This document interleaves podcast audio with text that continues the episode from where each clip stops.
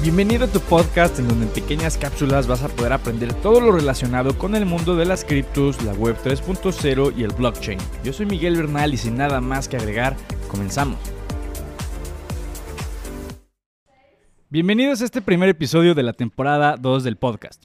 El día de hoy vamos a hablar de un proyecto interesante que pues prácticamente está liderando o es de los líderes en la carrera del metaverso. El metaverso pues es esta parte o esta versión de un mundo virtual en donde pues se prevé o que muchos estiman que pues ahí se va a llevar parte importante de la interacción social, parte del trabajo y pues parte de, la vida cotidiana, ¿por qué no? no? Esto a través de pues, tecnologías como la realidad aumentada, realidad virtual y pues que lo puedes usar a través de hardware, ¿no? Unos lentecitos que ahí andan desarrollando, por ejemplo, empresas como Meta, que antes era Facebook. Y otro tipo de empresas se van a estar metiendo a este tipo eh, de desarrollos del headset, ¿no? Así es como se le llama. Pues bueno, el día de hoy les voy a hablar de Mana. Eh, o de Decentraland. Decentraland es el universo virtual, Mana es el token, ¿no? Entonces, pues bueno, Mana es el token de Decentraland. Decentraland es una plataforma de realidad virtual y, realidad, realidad aumentada, perdón, que funciona en el blockchain de Ethereum. Entonces, hay otro ejemplo de por qué Ethereum podría ser el nuevo Internet. ¿Cuántos proyectos no están montados en Ethereum? Y pues Mana es uno de ellos que pues, está tomando mucha atracción, es la realidad. Entonces, bueno, aquí va mi, mi primera pregunta. O sea, ¿ustedes vieron Ready Player One? Eh, yo la vi hace no mucho. Es una película que estaba disponible en HBO Max la última vez que yo la vi. Pero Ready Player One eh, es una película, véanla, porque es una película donde el mundo es real, entre comillas, ya es inhabitable, sobrepoblado, mucha pobreza. Y pues al final de cuentas surge un universo virtual llamado el Oasis. The Oasis es como le llaman en la película. Entonces Así es como te podrías imaginar un poco de Decentraland. Es un metaverso al final de cuentas. Cada metaverso pues va a tener su, toque, su exageración, eh, como lo quieras llamar. Evidentemente no es lo mismo el universo de The Oasis en Ready Player One que, que Decentraland, ¿no? Pero pues bueno, la idea estructuralmente hablando es lo mismo. Entonces, pues bueno, Decentraland es un metaverso que consiste de 90.000 parcelas digitales o terrenos, como lo quieras llamar. Estas parcelas o terrenos digitales tienen el nombre de Land. Ajá. Y pues por eso es tan interesante, bajo mi punto de vista, en lo limitado del espacio está lo interesante. Solamente 90.000 parcelas, pues quiere decir que, esto da para, para, que los terrenos o las parcelas o la land eh, pues aumente de forma considerable dependiendo de la escasez que tiene y pues si la demanda del producto empieza a aumentar de forma considerable, que yo personalmente creo que sí va a ser así, ¿no? Pero pues bueno, ya veremos, es algo que el tiempo lo dirá. Entonces, bueno, ¿qué puedes hacer con parcelas que compras? Lo que quieras, o sea, literalmente lo que quieras puedes construir, puedes monetizar diferentes tipos de experiencias, puedes implementar apps, puedes rentar el terreno, no es broma, ¿no? Eh, puedes usarlo como espacio de publicidad, usarlo para experiencias de pago, eh, muchas cosas. La verdad es que al final de cuentas Land es un NFT. Recuerden que los NFTs pues tienen este, posibilidades pues prácticamente infinitas, ¿no? Entonces, pues básicamente es esto. Cada parcela, cada pedazo de land tiene un espacio de 16 por 16 metros, es un cuadrado. No hay límites de altura, podrías construir ahí el Burj Khalifa, ¿no? Una versión parecida en el metaverso y, podrías, ¿no? O sea, hablando de altura no hay límites, solamente hablando de largo y ancho del terreno. Entonces, bueno, lo que te comentaba, las propiedades o parcelas digitales o land son NFTs y son comercializados con Mana, ¿no? O sea, aquí pues hay dos tipos de tokens en este mundo. Está Mana, que es un token ERC20, o sea, un token fungible y está del otro lado Land, que es el pedazo de tierra, y es un ERC 721, perdón. ERC 721 es el estándar para los NFTs, ¿no? Entonces aquí es la combinación perfecta entre tokens fungibles y tokens no fungibles, prácticamente, básicamente es eso, ¿no? Entonces, para tú comprar un pedazo de tierra, pues tienes que usar Mana, que Mana es el token fungible como tal. Eh, bueno, eh, como ejemplo, recuerda que token fungible pues puede ser Bitcoin o Ethereum y token no fungible pues pueden ser los changos de la colección de The Board Ape Jack Club en OpenSea, ¿no?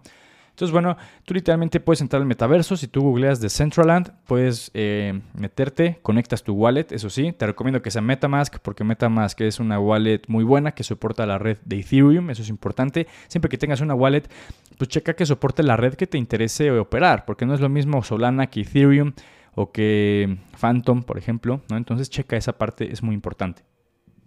Entonces, bueno, puedes entrar al metaverso conectando tu wallet o sin hacerlo, pero pues ya tendrás una experiencia más eh, limitada, es la realidad. Si quieres vivir la experiencia al 100 de Decentraland, pues sí tienes que conectar tu wallet eh, y créala. Si, si crees en este mundo cripto y eventualmente vas a invertir en esto o cada vez le vas a estar metiendo más ahorros, pues tienes que tener tu wallet porque al tener tu wallet ahí vas a tener tus criptos respaldadas bajo una llave privada que es eh, pues mucho más seguro que tenerlas en un exchange, es la realidad.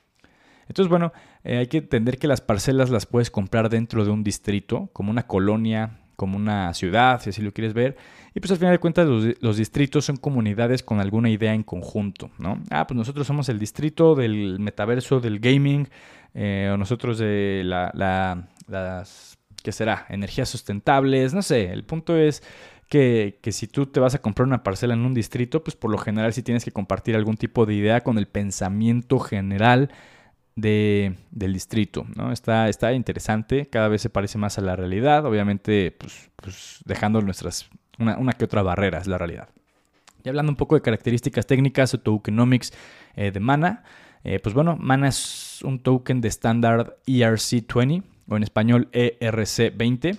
Este es el estándar de Ethereum de tokens fungibles. Entonces, para que te quede claro, es muy importante porque tú cuando vas a ver un token ahí en el blockchain, eh, tienes que ver qué estándar es pues, para ver si es fungible o no fungible. ¿no? Entonces, bueno, los manas al final de cuentas deben ser quemados cuando se compran NFTs del estándar ERC 721 o ERC 721. ¿no? Ambos son estándares de, Ethereum. Eh, los dos tokens, tanto el fungible como el no fungible de este protocolo, pues tienen una política deflacionaria. Estamos hablando que el 2.5% de sus transacciones en el marketplace será quemado y quemado es pues que desaparezca, si así lo quieres ver, ¿no? Ya no va a estar en circulación. El día de hoy estoy grabando este episodio, eh, Mana está en un precio de 2 dólares con 66 centavos. Eh, tiene un market cap de 4.847 millones de dólares. Sé que es probablemente difícil que dimensiones estas cifras cuando te las platico. Yo siempre te voy a recomendar que lo ideal es que escuches este episodio con una libretita, una hojita de papel o algo para que anotes y así ya sea más fácil dimensionar. 4.847 millones de dólares es, estamos hablando de que es un proyecto pequeño, ¿no? Pequeño, pero dentro del ecosistema cripto, pues sí es de los proyectos más grandes, si así lo quieres ver. Es el proyecto 32, número 32, hablando en market cap, o sea, todavía podría crecer.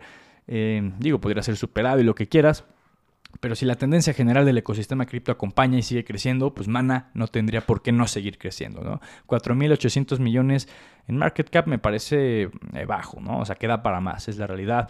Recuerden que yo te hablo de un largo plazo, eh, yo no te estoy diciendo de aquí a dos meses, porque pues de aquí a dos meses no sé qué pueda pasar, es la realidad. Hablando del número de holders de, Mana, ahorita hay más de 200.000 eh, direcciones cripto que holdean este token. Esto es importante porque si tú ves que va aumentando, aumentando y aumentando, pues esto es un gran fundamental para un proyecto, que cada vez haya más holders eh, eh, pues que, confíen y que quieran holdear este producto o proyecto al final de cuentas. Hablando un poco de los founders, estamos hablando de eh, Ariel Melich, ¿no? es un nombre igual curiosón, extranjero, por lo menos si estás acostumbrado a los nombres mexas como yo, pero pues bueno, Ariel Melich es un founder de otras startups, ¿no? Por ejemplo, una agencia online de traducción y una plataforma CRM, ¿no? Estas de Customer Relationship Management, ¿no? Para administrar las relaciones con el cliente. Y el otro founder es Esteban Ordano, era un ingeniero de software de, en BitPay. BitPay es un proveedor de pagos en Bitcoin, ¿no? Entonces, y de los más importantes o incluso el más importante. También fue asesor de la red de Matic o Polygon. Ya, ya está ahí el episodio de Polygon Matic para que te lo eches por si no te lo has echado. Muy bueno. Entonces, pues igual desarrolló su propia empresa de Smart Contracts. Se llamaba Smart Contracts Solutions. Ahí por si te interesa, pues googleala y ahí te va a aparecer algo al respecto. Eh, lo que tienes que entender es que ellos ya no están involucrados en el proyecto, ya funcionan o fungen como asesores externos. Eso no me encanta, pero pues bueno, eh, al final eh, el segundo founder, que es Esteban Nordano, pues tiene mucho trayecto, mucha trayectoria más bien en este mundo o ecosistema cripto. Y y pues sí, ¿no? Ya vimos que está en muchos proyectos, así vio la de Centraland, lo construyo, lo monetizo, ya lo que sigue, ¿no? No lo veo tampoco del todo mal. Al final los founders pues también tienen derecho a hacer cash out y ya disfrutar de los beneficios de sus proyectos, es la realidad, ¿no? Bueno, ya hay que hablar de qué hace especial, qué hace único, qué hace interesante Mana.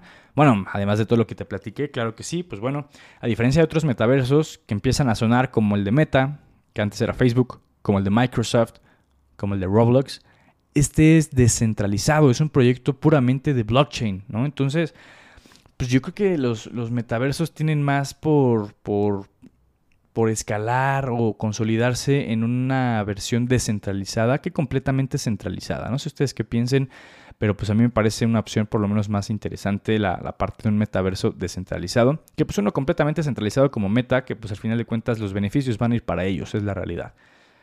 Entonces, en verdad eres dueño de la parcela. Hay más transparencia, pues como en todo lo descentralizado. ¿no? ¿Por qué? Porque el blockchain es un libro abierto, ya se la saben, tú puedes ver eh, cada token eh, en qué dirección está, o sea, quién realmente le pertenece, cómo se ha movido históricamente hablando, etcétera, etcétera, etcétera. Entonces, en los otros metaversos, pues claramente hay autoridades centrales. Estamos hablando de, Meta, de Roblox, de, de, Microsoft. Son empresas que hasta cotizan en bolsa. Ellos viven para presentar sus resultados trimestrales. evidentemente, eh, pues los dueños de las parcelas van a ser realmente ellos, ¿no? Digo, tú podrás ahí disque tenerlas y sacar beneficios y lo que quieras, pero pues va a funcionar de una forma bastante diferente, es lo que creo yo. Igual veremos cómo va evolucionando eh, Decentraland, porque probablemente lo que conocemos hoy no sea la versión que vamos a conocer en 5 años. Probablemente este metaverso ya ni esté figurando. Al final de cuentas hay que entender que esto es de alto riesgo. Eh, hay mucha eh, incertidumbre en torno a los metaversos. No sabemos si vaya a salir otro proyecto cripto de algún metaverso que pues la vaya a romper más que, que Decentraland y lo acabe desplazando, ¿no? Puede ser iEngine, puede ser Axie Infinity, puede ser Sandbox. No sabemos cuál vaya a ser el metaverso dominante, por lo menos del lado descentralizado o del blockchain. Otra cosa interesante es que son de los primeros metaversos en consolidarse. Y aquí pues aplica o puede aplicarlo de First Mover Advantage, ¿no? Eh, son soluciones para creadores de contenido, empresas para ofrecer innovaciones en, entretenimiento. Entonces esta parte de First Mover Advantage aplica con Bitcoin. hemos hablado que Bitcoin tiene muchos fundamentales. Ahí está su respectivo episodio para que escuches o entiendas qué es Bitcoin, por si no sabes qué es. Pero pues Bitcoin no es el blockchain con más utilidad eh, y aún así es el más valioso y probablemente vaya a ser el más valioso de por vida. Aquí para aplicar lo mismo con Decentraland, puede que no vaya a ser el mejor metaverso en el futuro, pero pues esta parte de First Mover Advantage, ¿no? el primero en haber logrado eh, este milestone, este hito, este logro, pues puede que lo mantenga en la cima por un buen rato. Para que te des una idea, se llegó a vender una parcela en 2.43 millones de dólares en noviembre del 2021. Por lo menos a día de hoy que estoy grabando este episodio ha sido la venta más cara en este metaverso. Una brutalidad. Solamente 90 mil parcelas, pues sí, evidentemente la escasez tiene su, importancia. Era una parcela que estaba cerca del centro del metaverso. Bien, bien, bien, bien curioso esta parte, ¿no? Entonces, pues veremos si eventualmente se, empiezan a concretar ventas más, más jugosas, ¿no? Va a estar interesante.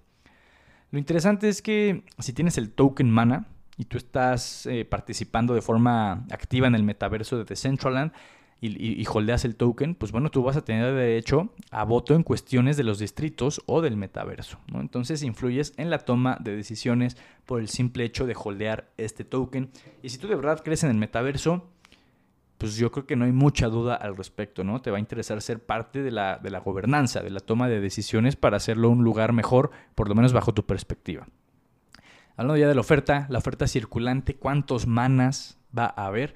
1.820 millones hay ahorita y eso es el 83% de la oferta total.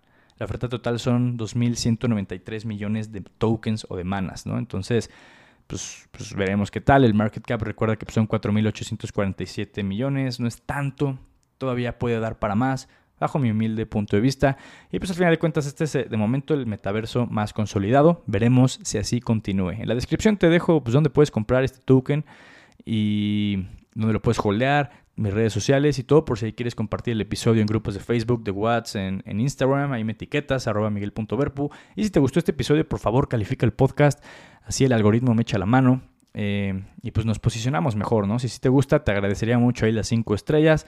Y, si no, pues digo, sea honesto y, las estrellas que creas que me merezca. Pero pues bueno, sin nada más que agregar, espero que te haya gustado mucho este episodio como a mí, este proyecto como a mí también.